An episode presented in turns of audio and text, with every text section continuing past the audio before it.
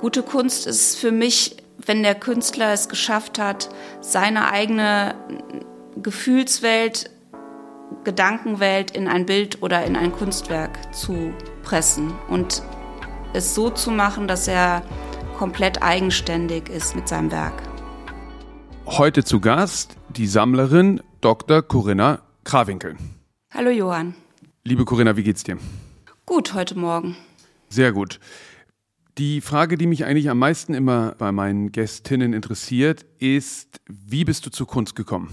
Schwierige Frage, weil man muss ja dann anfangen mit dem Einfluss der Eltern wahrscheinlich. Und das war bei mir ungefähr mit zwölf Jahren durch das Interesse meiner Mutter an Reisen und Kunst und ähm, unsere gemeinsamen Reisen nach London, Paris und in große Städte. Und das der Besuch von Museen im Prinzip. Aber deine, deine Eltern haben nicht gesammelt? Nein, meine Mutter hat selber gemalt und war eher so intellektuell an Kunst interessiert, aber gesammelt würde ich nicht sagen. Und hat dich mitgenommen auf Ausstellungsbesuche? Ja, genau. Wir sind ja in Krefeld aufgewachsen und da war relativ viel Kunst in der Zeit, ähm, im Kunstverein und im Kaiser Wilhelm Museum.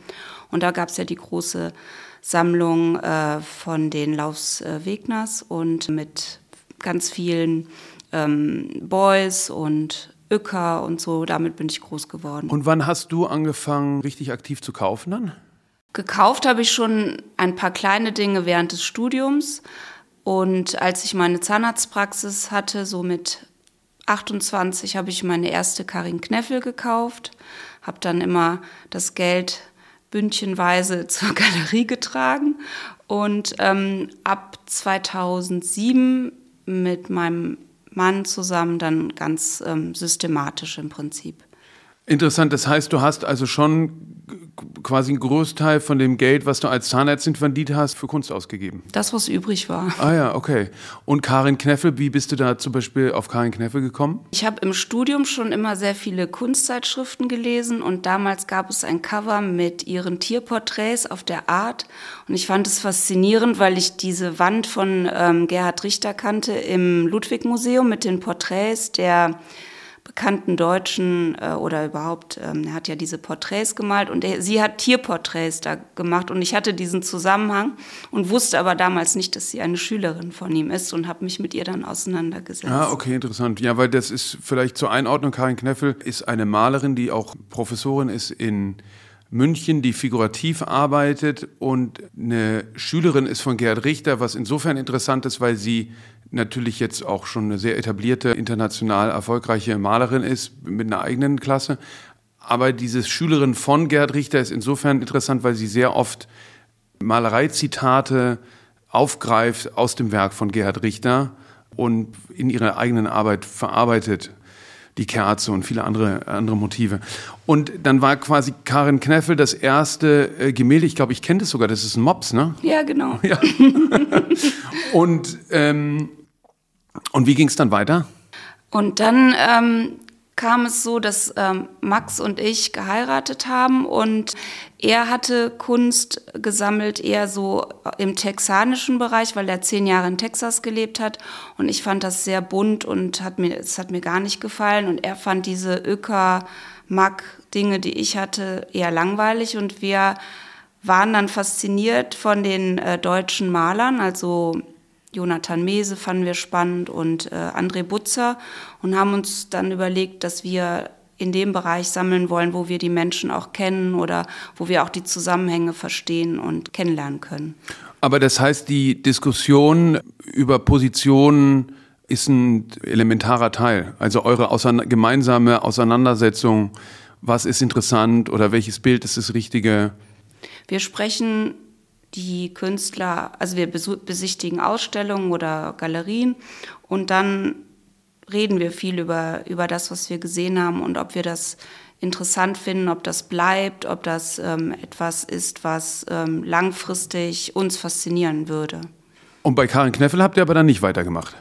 Das fand Max zu figurativ. Ah ja, okay. Und wenn einer ein Veto hat, dann wird ähm, Manchmal kauft dann, also wenn man hundertprozentig überzeugt ist, dann kauft derjenige das selbst. Sonst teilen wir uns die Kunstwerke vom, von, von dem Betrag her. Und ähm, er hat auch Sachen gekauft, die ich jetzt nicht so toll finde, aber danach fand ich sie auch ganz gut. Ja, manchmal merkt man es ja auch erst, wenn man damit richtig Zeit verbringt. Ne? Aber Karin Kneffel wolltest du jetzt dann auch nicht weiterverfolgen?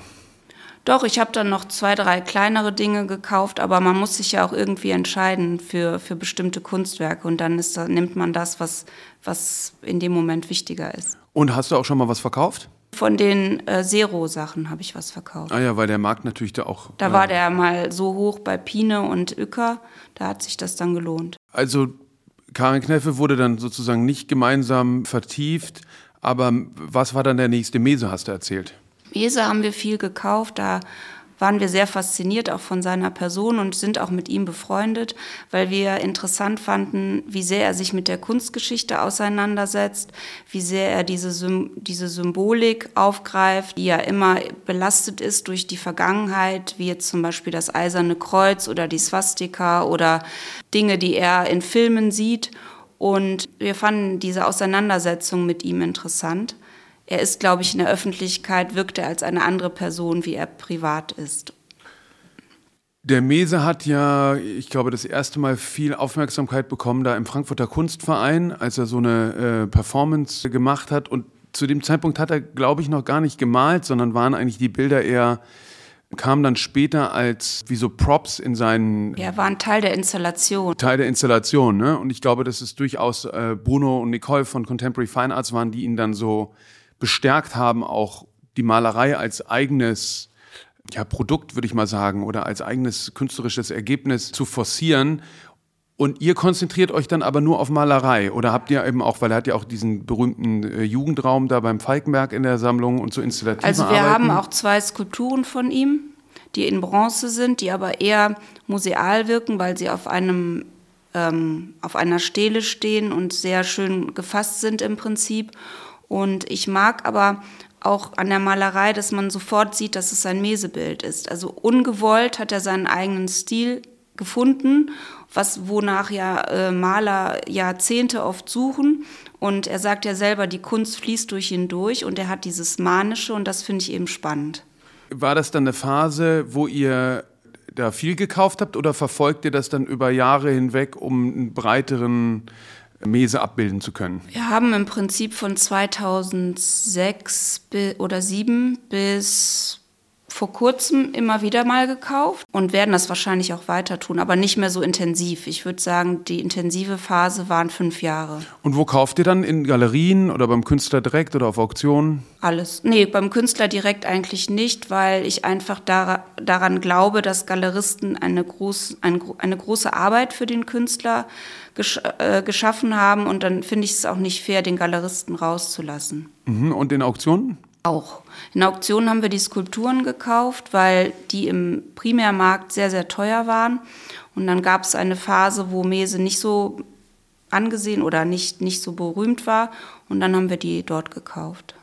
Und ihr lebt ja mit der Kunst und habt richtig so Räume zugewiesen. Ne? Ihr habt einen Mese-Raum, Butzer-Raum, Anne-Imhoff-Raum. Und kauft ihr dann auch konkret für diese Räume dann? Oder es ergibt sich so, dass man eigentlich so viele Werke, also nicht alles hängt, aber wir haben oft mehr Werke von dem Künstler als, als, als es hängt.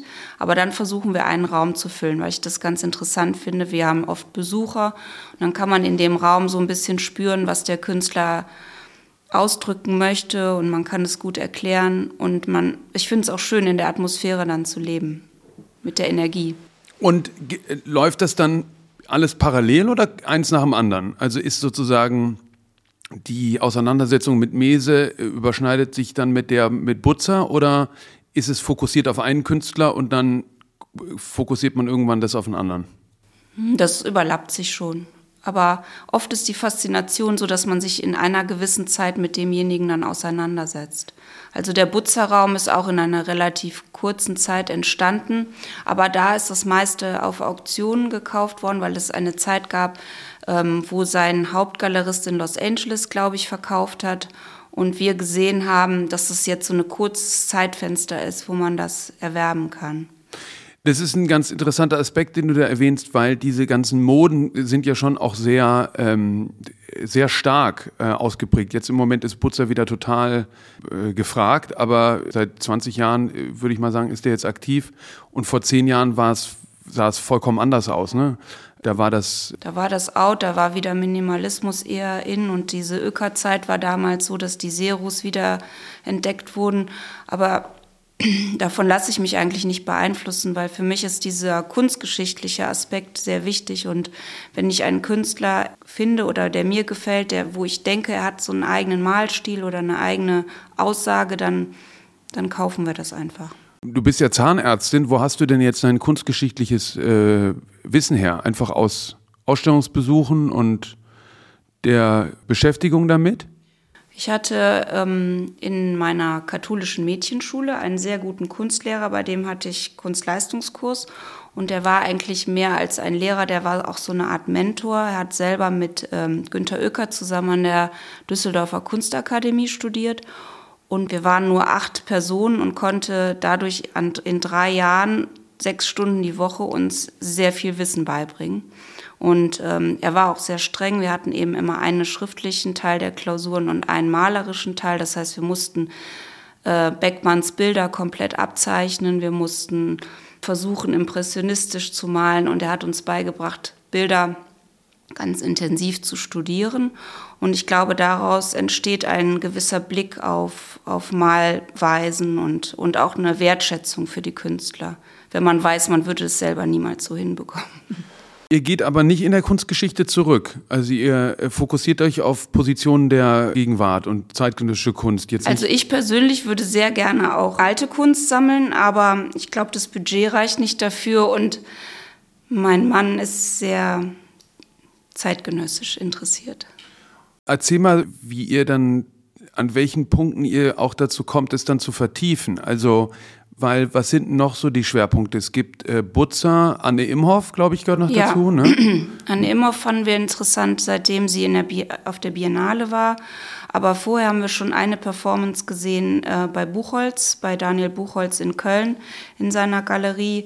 Und da fanden wir diesen zeitgenössischen Aspekt interessant, dass sie es geschafft hat, dieses, diese Lebensform der Jetztzeit gut darzustellen in ihren Performances. Also dieses Fokussieren auf sich selbst, Instagram, Body Culture, alles was glatt ist, Mode, alles in ein, eins zu packen. Und da haben wir uns aber auch eher auf Dinge beschränkt, die man an die Wand hängen kann. Also wir haben schwarze Kratzbilder von ihr, wir haben eine Installationsskulptur, aber sonst meistens gezeichnete oder gemalte Dinge. Was gibt es noch für Schwerpunkte? Wir haben viel von Imi Knöbel, weil wir ihn faszinierend finden wie seine, durch seine Farbwahl, durch den Minimalismus. Wir haben Bilder von Paul Czerlitzky, weil wir ähm, ihn spannend finden, dass er eben Leinwand und Farbe benutzt, ohne zu malen, sondern als eine Art Konzeptkunst. Ähm, ein Raum ist für Gerd und Uwe Tobias reserviert, weil bei ihnen finde ich interessant, dass sie den Holzschnitt revolutioniert haben, dass sie im Prinzip eine alte Technik, die man in, in, in Büchern verwendet, umgedreht haben zu einer Art Pop-Art und Volkskunst. Also sie mischen ganz viele Dinge und erreichen dadurch eine neue Sichtweise auf, äh, auf die Kunst. Und bei denen zum Beispiel ist es jetzt ja auch so, dass die eine Zeit lang die totalen Stars waren und sich um die Bilder gerissen wurde. Jetzt ist es sehr viel ruhiger geworden. Ihr macht dann trotzdem weiter. Ja, ich habe jetzt wieder eine Zeichnung oder eine, die haben auch so Schreibmaschinenbilder gemacht, äh, wo sie mit X und Null Figuren getypt haben sozusagen und dann mit Aquarell verändert haben. Die finde ich extrem gut. Und da habe ich jetzt eine wieder ersteigert. Also wenn mir etwas über den Weg läuft, was ich gut finde, wo, die, wo wir den Künstler haben, dann kaufe ich das auch weiter. Weil das eben nur ein Bruchteil kostet von dem, was es in der Galerie ja, eigentlich genau. kostet. Ne? Und da lässt du dich nicht beirren von der, dem abgerichteten Scheinwerfer gerade? Nein. Finde ich, wie gesagt, ähm, wenn ich einen Künstler gut finde, dann verfolge ich ihn und dann glaube ich auch daran, dass, dass er besonders ist in seiner Art und Weise. Und wenn du so, man tauscht sich ja auch viel aus, wenn du das so bei anderen Sammlungen wahrnimmst, findest du, das ist verbreitet? Was mich langweilt, ist in den USA, dass Leute durch einen Kunstberater kaufen und dann im Prinzip in jedem Haus ähnliche Dinge hängen. Also wenn man Leute besucht, dann haben die damals gekauft Polke, ähm, Baselitz, Richter und so weiter. Und dann war das so eine Abfolge. Nicht, dass ich die nicht toll finde. Ich finde, das sind super Sammlungen, aber mir fehlt dann oft die, das individuelle Interesse. Und das möchte ich eigentlich vermeiden. Ich würde gerne etwas haben, was mir gehört und nicht, was von anderen Leuten beeinflusst ist. Und ich denke immer, man muss mit den Augen kaufen, nicht mit den Ohren, weil die Leute erzählen dann, oh, der ist gehypt, der ist cool und alle springen auf diesen Zug auf. Vielleicht sagt der Künstler denen nicht wirklich was, aber sie meinen, das ist jetzt die Investition. Und man sieht ja auf lange Sicht, dass es nicht so bleibt. Beziehungsweise, dass es immer so Wellenbewegungen sind, ne? Aber dieses Vertrauen, ja dann auch irgendwie das selbst erarbeitete Geld da reinzustecken, wo man vielleicht nicht weiß, wohin es führt, wo kommt es her? Kann ich nicht sagen. Also es ist eine Faszination, die die man hat und, und das ist wie so eine Sucht, dass man dann sich mit dieser Kunst umgeben möchte und dann gibt man sein Geld dafür aus. Und wie wichtig ist es, weil du hast vorhin gesagt, dir ist wichtig, bei Galerien zu kaufen, weil die ja auch eine Leistung für die Künstler erbringen, aber wenn du es am Sekundärmarkt kaufst, kommt ja nichts sozusagen beim Künstler an. Ja, ich, ich kaufe ja nicht nur dort, ich kaufe bei beiden. Aber nur beim Künstler finde ich auch ein bisschen gefährlich, weil es gibt ja auch ein Werkverzeichnis. Man hat ja zum Beispiel auch ähm, bestimmte Quellen, wo die Dinge herkommen. Und das ist ja auch später gut für den Nachweis. Beziehungsweise, wenn ich es richtig verstanden habe, hast du in, immer in der Galerie angefangen und dann galoppieren irgendwann die Galeriepreise weg und ja, es gibt Gelegenheiten am Sekundärmarkt. Ja, ne? also das Budget spielt natürlich auch eine Rolle. Also ich könnte mir jetzt keinen neuen Butzer leisten in der ja. Galerie. Wir haben immer so ein Budget von 20 bis 40.000 für, für Ölbilder und wenn die natürlich auf einmal 200.000 sind, dann ist es vorbei und dann kaufe ich lieber eine Zeichnung, wenn die mir irgendwo auffällt. Wie, wie findest du diese Parallelen zwischen dem Sekundär- und dem Primärmarkt? Weil das ist ja interessant, dass das äh, häufig quasi abweicht. Ja? Oft ist der Primärmarkt einfach auf einem anderen Level als der Sekundärmarkt und es gibt Zeiten, da ist der Sekundärmarkt niedriger als der Primärmarkt und es gibt Zeiten, da ist der Sekundärmarkt höher als der Primärmarkt, aber das kann sich durchaus innerhalb von drei Jahren einmal umkehren. Ja, finde ich schwierig, sowohl für die Künstler als auch für die Galeristen, weil natürlich viele versuchen, dann diesen Preis auch zu stützen. Für mich zeigt es, wenn Künstler auf der Auktion auftauchen, dass der Markt sie akzeptiert hat. Das ist auch irgendwo eine Ehre. Viele sind ja dann panisch, so nach dem Motto, ähm, mein Preis stürzt ab. Aber ich würde das eher entspannt sehen und einfach abwarten. Aber für mich, wenn der natürlich singt, ist es gut, wenn ich den Künstler kaufen möchte, dann nehme ich die Gelegenheit wahr. Und da hast du nicht das Gefühl, dass ja nicht, du hast zwar eine Gelegenheit, aber im Prinzip sind ja auch die, ist ja auch dein Einsatz gesunken. Nee, so denke ich nicht. Also ich glaube ja, wie du schon sagtest, es ist so volatil, dass sich das, wenn der Künstler sich bewahrt im Kun oder im Kunstkontext oder kunstgeschichtlich, dann wird sich das irgendwann begleichen. Und gab es Positionen, wo du das Gefühl hattest, die haben sich dann nicht so künstlerisch, gar nicht monetär, sondern künstlerisch entwickelt, wie du das gedacht hättest? Oder wartest, beobachtest du das schon vorher so lange? Ich warte eigentlich, also mir gefallen ja viele Dinge, aber ich warte, bis der Künstler eine deutsche Galerie hat, eventuell eine im Ausland und vielleicht auch mit, mit kleinen Bildern oder so in Auktionen ist. Also das habe ich bei Karin Kneffel damals nicht gemacht, aber später als wir schon ein bisschen professioneller gesammelt haben. Und wenn ich das Gefühl habe, dieser Künstler, der mir auch gefällt, ist etablierter, dann kaufe ich das, aber noch bevor er richtig teuer wird. Und wie, wie stößt du auf neue Positionen? Das ähm, schaue ich mir auch lange an. Und ähm, wenn, also schwer zu sagen, mir gefallen meistens die Maler, die einen eigenen Stil entwickelt haben und die beobachte ich lange und ähm, kaufe dann. Und du hast vorhin gesagt, es, es, gibt so einen Schwerpunkt mit deutscher Malerei. Verbietest du dir dann auch äh, Ausreißer? Selten. Es gibt Ausreißer, zum Beispiel Grace Weaver, die lange in Berlin gelebt hat, die aber eigentlich ja ähm, Amerikanerin ist. Aber da habe ich das Gefühl, dass sie eben das Lebensgefühl in Corona-Zeiten in ihren Bildern gut dargestellt hat und ähm, Dinge malt, die auch sehr zeitgenössisch sind und durch ihren comicartigen Stil auch eine ganz eigene Ausdrucksweise hat. Und da war dann jetzt so zum, zum Schluss eine Ausnahme, die zu kaufen. Und hier und da Einzelwerke, wie ist es mit Editionen zum Beispiel, das versuche ich mir immer zu verkneifen, weil man dann am Ende des Jahres hier und da eine Jahresgabe und hier eine Edition. Ja, das mache ich leider auch zu häufig. Und dafür, eigentlich gibt man sehr viel Geld dafür aus und es ist nicht wirklich wertbeständig. Aber ich mag Künstler, die so ein grafisches Werk als eigenes Werk haben. Ich habe drei Baselitz-Editionen oder Grafiken, die aber für, für sich ja auch stehen, weil er ja viel mit diesem Holzschnitt und so weiter gearbeitet hat. Solche Dinge habe ich dann ab und zu. Oder von Beuys Editionen, aber das gehört ja auch zu seinem Werk dazu. Er hat ja gesagt, Kunst ist für alle da und hat die ja auch vervielfältigt, dass es günstig ist. Und da habe ich dann auch diese typischen äh, beigen Tüten, die signiert sind oder ihn mit Hut irgendwo auf dem Bahnsteig in Italien, solche Dinge. Wie verhält es sich mit Geschlechtergerechtigkeit oder mit, mit paritätischer, äh, also achtest du auf einem, eine ausgewogenen Sammlung von männlichen wie weiblichen Künstlerinnen oder spielt das keine Rolle? Für mich ist gute Kunst wichtig und ich finde es auch diskriminierend zu sagen, ich kaufe das nicht, weil das ein Mann ist oder ich kaufe es nicht, weil es ein weißer Mann ist oder ich kaufe es, weil es ein, eine Frau ist, die muss jetzt explizit so, also ich finde, das ist ja das Gute an Kunst, es muss gut sein und es muss beständig sein und dann, ich kenne die Künstler auch manchmal gar nicht persönlich, sondern und ich kaufe auch nicht, weil die Künstler mir sympathisch sind. Also wir haben von den Frauen Katharina Grosse, wir haben Anna Firnig, wir haben, ähm, wie gesagt, Karin Kneffel. Da ist es egal, ob Mann oder Frau.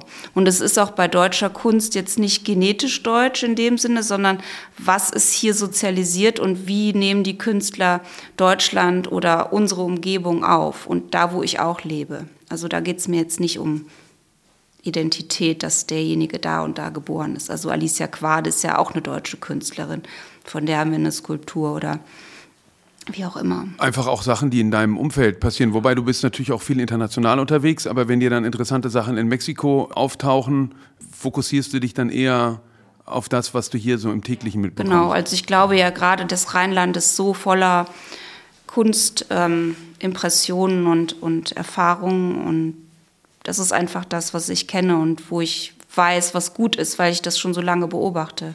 Aber jetzt hattest du gerade die Skulptur von Alicia Quader erwähnt. Das ist dann nichts, wo man automatisch mehr in die Tiefe gehen muss oder vielleicht auch gar nicht mehr kann, weil es einfach auch zu teuer geworden ist? Doch, da wird bestimmt noch einiges kommen, weil ich finde einfach ihr Werk sehr gut. Und ähm, ja, man kann ja auch kleinere Dinge kaufen dann. Gibt es auch Positionen, wo einem die Preise dann einfach weglaufen? Ja, ich denke, jetzt ist Anne Imhoff so weit, dass man große Bilder nicht mehr unbedingt leicht kaufen kann. Und wie ist es dann, wenn man da nicht mehr, wenn, wenn man das nicht mehr weiter begleiten kann? Ist das enttäuschend? Nö, ich finde es auch trotzdem spannend und ähm, dann kann man ja mal schauen, ob es irgendwie ein Video gibt oder irgendwas anderes, was man kauft. Also ich würde schon dann weiter schauen, dass man sich was anschafft von ihr. Und es ist ja richtig Arbeit auch, ne? Das empfinde ich eigentlich nicht, weil mein tägliches Leben ist so monoton, dass man eben viertelstündlich Patienten behandelt, immer das Gleiche sieht.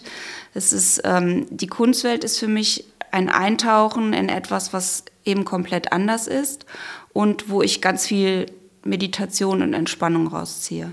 Mhm. Wie ist es manchmal, wenn man Sachen haben will, die man nicht bekommt? Oder erlebst du das gar nicht? Doch, klar, dauernd, aber so ist das Leben. und wie erklärst du dir das?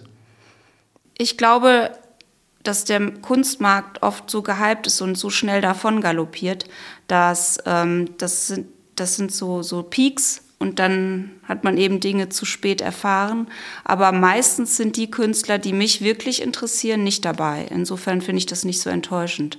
Ich finde auch viele Dinge zu glamorous, zu shiny und auch gar nicht unbedingt dass sie das widerspiegeln, wie die Realität ist in der Kunst jetzt. Also viel Dekoration ist auch für mich dabei. Und da lässt du dich auch nicht schreiben davon, wenn auf einmal alle da hinterher sind. Das beeinflusst dich nicht. Nein. Ich versuche da mein eigenes Ding zu machen. Und Max und du, ihr seid dann am Diskutieren und überlegen. Bei mir ist es ja viel, dass ich so darüber nachdenke, auf was bezieht sich der Künstler, wie ist die Kunstgeschichte, was sind seine Einflüsse. Ich versuche dann ganz in die Tiefe zu gehen und Max ist jemand, der, er ist ja im Gegensatz zu mir mit einer Kunstsammlung aufgewachsen. Seine Eltern haben Lichtkunst gesammelt, die hatten Dan Flavin schon früh oder haben ähm, Namjoon Pike äh, gehabt und er war viel mit denen auch unterwegs. Und äh, er ist jemand, der direkt auf das auf den ersten Eindruck geht. Und manchmal stimmt er auch. Weil jetzt hast du vorhin gesagt, äh, bei dieser Gender-Frage, dass die Kunst gut sein muss. Was würdest du, wie würdest du gute Kunst definieren? Gute Kunst ist für mich, wenn der Künstler es geschafft hat, seine eigene Gefühlswelt, Gedankenwelt in ein Bild oder in ein Kunstwerk zu pressen und es so zu machen, dass er komplett eigenständig ist mit seiner mit seinem Werk. Eigenständig in dem Sinne. Stilistisch und. Auch, dass es wiedererkennbar ist. Ja, ist für mich wichtig. Ja, und einen Beitrag leistet zu dem, was es in dem Bereich schon sozusagen gesagt gab, aber innovativ ja, ich mag nicht, wenn, wenn auch viele junge Künstler heute durch Instagram meinen, ich mische drei Kunststile in ein Bild und mache jetzt, ist, das ist jetzt was Neues und, und sind super selbstbewusst und kennen oft nicht mal das Zitat, was sie benutzen. Also, dass sie sich gar nicht in diese Tiefe begeben. Das ist für mich, ist vielleicht altmodisch. Vielleicht mhm. sagen die auch, ja, das ist jetzt eine neue Welt. Aber ich glaube, dass das, was besteht, ist, das sind die Künstler, die ganz viel lesen, wissen, sich mit Philosophie und Kunstgeschichte auseinandersetzen. So wie bei Robert Janitz zum Beispiel. Mhm. Seine Bilder sind erstmal wirken sie ja monochrom oder abstrakt, aber wenn man ihn selber kennt und mit ihm spricht, dann weiß man, wie viel, also dass er ähm, Ethnologie studiert hat, dass er ähm, Kalligraphie studiert hat, dass er sich sehr viel aus, mit der ostasiatischen Gedankenwelt auseinandersetzt. Und irgendwie strahlen die Bilder das auch aus, dieses, ähm, dieses Wissen. Und das fasziniert mich dann an jemanden. Und dann verfolge ich das Werk und gehe da auch in die Tiefe. Also hier in Berlin in der Wohnung haben wir einen Raum, der besteht nur aus Robert Janitz Bildern und da spürt man auch diese meditative Energie. das finde ich spannend. Das ist vielleicht nochmal interessant, weil du Instagram erwähnt hast. Musst du die Sachen immer physisch sehen?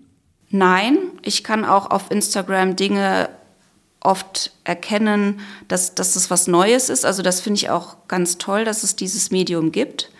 Ähm, aber wenn ich dann endgültig kaufe, dann möchte ich mir das schon anschauen. Also ich muss es zumindest einmal gesehen haben, dass ich weiß, wie malt derjenige.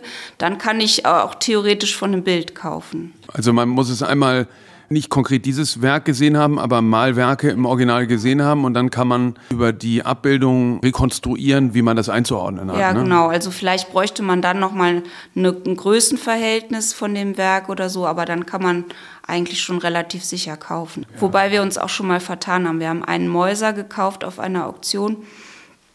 Der war so klein abgebildet und aus einem Nachlass in der Schweiz. Und als das dann ankam, sind die mit einem Tieflader gekommen. Und dann konnte man diese riesigen Stahlwände nur anlehnen und die stehen jetzt in meiner Praxis und die Patienten fragen, ob wir umbauen. und du dachtest, das wäre ein Wandrelief? Und ich dachte, es wäre so irgendwie 70 mal 50 oder so. Und das sind jetzt zwei riesige, also es ist einmal ein riesiges Gitter. Das ist, glaube ich, zwei Meter mal ein Meter und nochmal eine Stahlplatte, die daneben passt, sozusagen in braun. Und jetzt stehen die hintereinander gestapelt an der Wand gelehnt. Und die Maße waren nicht richtig angegeben? Doch, aber irgendwie haben wir nicht drauf geachtet. Ja, das ist natürlich dann der, der, der Unterschied in, in Auktionen. Ne? Es hat irgendwie Vorteile, aber man hat nicht die Auswahl und ähm ja, es war auch eher spontan, weil das äh, wahrscheinlich durch die Größe gar nicht verkauft wurde und ich immer sehr gerne einen Mäuser haben wollte, weil ich einfach auch bei ihm denke, dass er so eigenständig arbeitet. Und ja, dann war das das Ergebnis. Mal sehen, wo es mal landet. Und das ist aber jetzt der einzige Mäuser zum Beispiel. Der ja. ist jetzt nicht in der Tiefe vertreten. Nein. Ja. Und was sind so die Positionen, die du gerade äh, spannend findest? Robert Janitz hast du erwähnt. Robert Janitz finde ich sehr interessant. Grace Weaver finde ich interessant. Wo hast du die zum Beispiel das erste Mal gesehen? Die habe ich bei Soy Kapitän, Kapitan mhm. gesehen auf der Art Cologne. Also Messen sind auch eine wichtige Position. Aber mehr als Orientierung oder auch um zu kaufen? Mehr als Orientierung. Also es gibt auch zum Beispiel eine kleine Galerie in Köln, Petra Martinez. Und da habe ich jetzt Mary Audrey Ramirez gekauft. Mhm. Die macht so äh, Tiere aus Silikon. Das finde ich spannend. Ach, von der habe ich auch eine Ratte. Ja. Ja. Und äh, da, die hat jetzt in Gießen eine große Ausstellung. Die habe ich auch das erste Mal auf der Messe gesehen in Köln. Und so junge Positionen kaufe ich dann spontan. Auf der Messe siehst, kaufst du es gleich oder? Ja, schon. Oder fängst du erstmal an zu beobachten und zu recherchieren? Manche Dinge gefallen mir dann spontan. Also wenn die nicht so teuer sind, dann kaufe ich die auch spontan. Und äh, bei Petra gibt es auch noch Emma Adler. Das ist eine ganz junge Künstlerin, die sich mit dem Internetphänomen auseinandersetzt. Die hat zum Beispiel Computermäuse hergestellt aus Aluminium und da reingraviert solche Verschwörungstheorie-Sprüche. Und das fand ich auch sehr eigenständig. Die hat eine ganze Installation gemacht in ihrem Raum und mit der habe ich mich auseinandergesetzt und dann auch gekauft. Wie wichtig ist der Austausch mit anderen Sammlerinnen und Sammlern? Weil du bist ja, glaube ich, auch in unterschiedlichen äh, Gruppen äh, organisiert und Museumsbeiräten und so weiter. Ich glaube, dass in den Museumsbeiräten oft eine andere Generation ähm, mit mir dort ist. Also die sind dann schon lange Sammler und die sind, äh, haben natürlich auch schon den Vorsprung, dass sie in den 60ern und 70ern gekauft haben und viel äh, Gerhard Richter, Baselitz und solche Dinge haben. Das finde ich toll. Aber ich glaube nicht, dass die mir jetzt irgendeinen Einfluss oder irgend mich beeinflussen können. Was mir immer viel Spaß macht, ist Gruppen zu führen, weil man sich selber vorbereitet auf diese Messen. Also auf der Art Cologne habe ich das gemacht, weil Daniel Hug mich gefragt hat, ob ich das machen möchte. Der Direktor von der Messe? Genau, der Direktor von der Kölner Messe hat mich gefragt, was tun die Kölner eigentlich für ihre Art Cologne? Und da habe ich gesagt, gut, ich kann meinen Beitrag leisten und äh, Freundinnen, die vielleicht nicht so nah an der Kunst sind, führen und denen den Zugang erklären, warum ich jetzt einen Künstler kaufen würde oder aussuchen würde. Und da bekomme ich aber auch von den anderen viel Input und stelle mich dann selber in Frage. Und das ist, glaube ich, ganz interessant. Und schaust du denn auch, was äh, andere Sammlerinnen und Sammler so machen? Ja, schon. Also es gibt ja zum Beispiel in, in ähm, Spanien eine Sammlung Lazaro in Madrid. Und die haben ganz ähnliche Dinge, sammeln die durch Zufall, wie wir sammeln. Okay, die kenne ich gar nicht. Und die, mit denen seid ihr befreundet? Ich kenne die, weil ich die einmal gesehen habe und dann folge ich ihm auf Instagram und sehe, was er kauft und finde viele Positionen spannend, die er hat, weil er hat wirklich viele deutsche Künstler und ähnliche Künstler, die wir auch sammeln. Ah ja, und entdeckst du da dann auch zum Beispiel spanische? Ja. Da würde man ja vermuten, dass die, wenn die in Spanien sind, da auch ein. Die haben eigentlich sehr internationale, spanische, nicht so viele, vielleicht zwei, drei. Da finde ich einfach seinen Blick auf Dinge interessant. Und das ist auch etwas, was nicht so Mainstream ist. Damals in Köln war es ja so, dass als der Ludwig so wahnsinnig aktiv war, gab es ja auch Stimmen, die gesagt haben, dass das war natürlich, der hat ja seine Sammlung da der, der Stadt vermacht und viele andere Museen gegründet, aber so eine Dominanz hatte, dass es wohl viele Leute auch so ein bisschen abgehalten hat. Gibt es auch manchmal Positionen, wenn da jemand anders sehr aktiv ist, dass du sagst, dann ist es nichts für dich? Nein, ich bin nicht eifersüchtig oder ich finde sowieso in der Kunst sollte man mehr zusammenhalten. Also ich bin, ich finde es toll, wenn Leute Geld haben und, und ganz viel kaufen können. Das ist sehr wichtig für die Künstler und ähm, ich spreche mit ganz vielen, auch in Berlin oder in Köln, was sie kaufen und finde das gut. Ich finde, wir müssen uns unterstützen. Und dass einem was nachgekauft wird? Finde ich auch gut. also da bin ich, das ist ja ist ja eigentlich eine Ehre oder wie soll ich sagen, ein Kompliment. Und wie wichtig ist der Austausch mit den Künstlerinnen und Künstlern? Kommen von denen auch manchmal Hinweise, äh, sich was Interessantes anzuschauen? Ja, also Sie sagen selber, ich bin von dem und dem inspiriert oder ähm, ich bin mit dem befreundet, komm mal mit. Ähm, wobei ich das oft dann, was die gut finden, zu spröde finde, weil die vielleicht noch mal einen weiteren Blick haben als ich. Also die, das ist, da bin ich dann noch nicht so weit. Mhm, interessant. Also Aber das, das, schaue ich mir dann länger an und manchmal macht es Klick und manchmal eben auch nicht. Mhm. Also es gibt zum Beispiel einen Künstler, Künstler, das ist der Matthias Schaufler mhm. und der ist, ähm, den sammelt zum Beispiel André Butzer oder verschiedene andere, von dem habe ich auch ein Bild. Aber ähm, ja, der ist irgendwie nicht bekannt geworden. Mhm, mh. Da sehen, glaube ich, die Künstler mehr drin als die Allgemeinheit. Mhm. Und gehst du auch auf, also fängst du auch richtig, gehst du auch auf Rundgänge und guckst dir sozusagen Absolventenausstellungen und so an?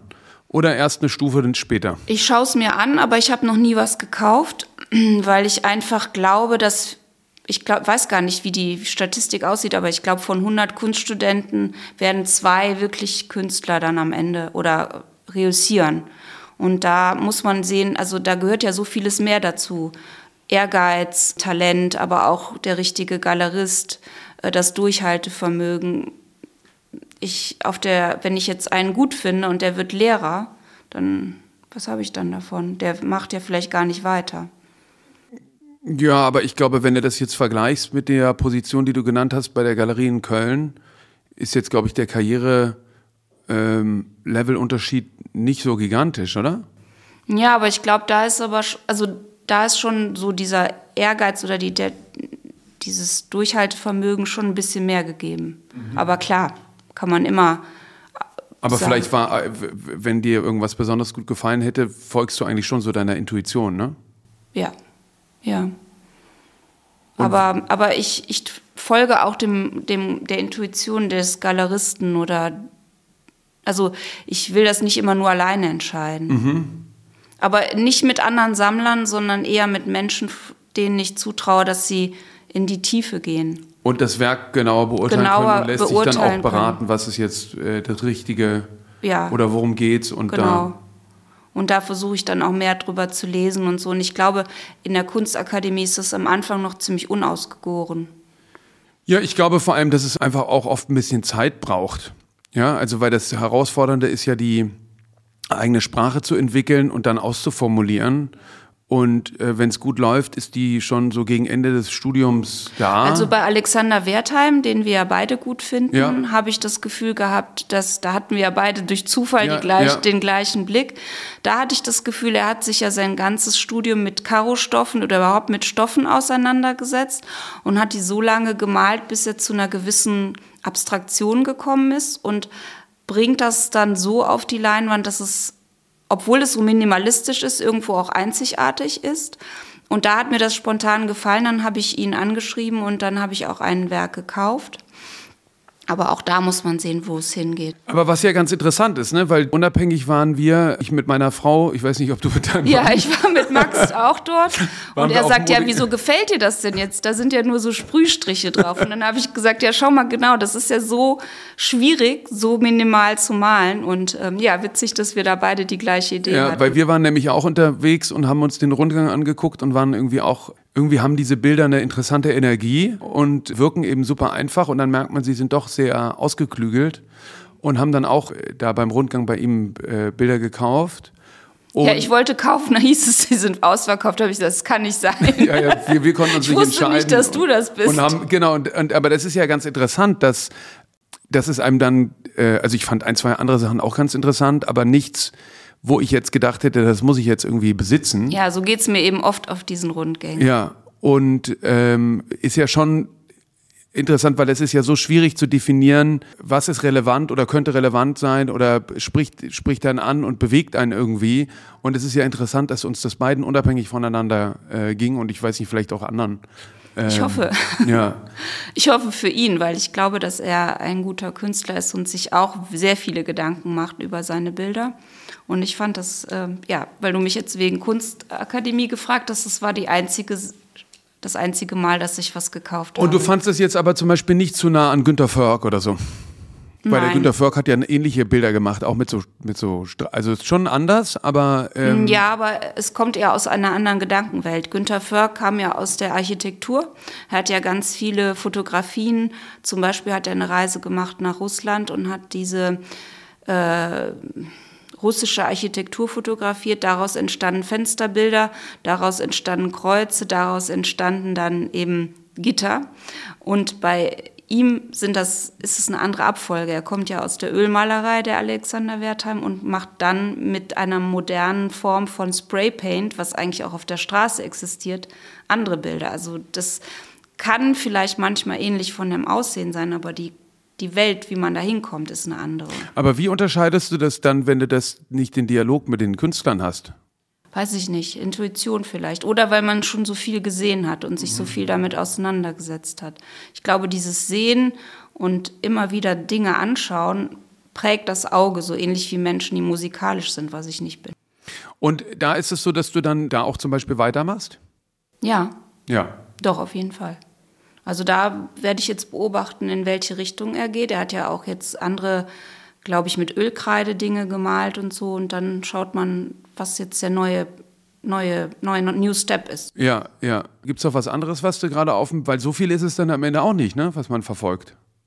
Meinst du jetzt mich oder ja, generell? Ja, doch, ich verfolge ganz viele parallel, aber ich weiß jetzt noch nicht, in welche Richtung das geht, wenn man jetzt neue Dinge kauft. Es gibt eine Künstlerin, die ich spannend finde bei, bei der BQ Gallery, die heißt Mara Wohnhaas. Mhm. Die hat bei BQ eine Installation gemacht, wo sie eine moderne Kirmes aufgebaut hat und ihren eigenen Körper verändert hat durch Selfies, die sie wiederum auf Instagram gestellt hat, von dem sie wiederum ein Foto gemacht hat. Und da beobachte ich auch ihren Werdegang. Dominik Sittig finde ich interessant.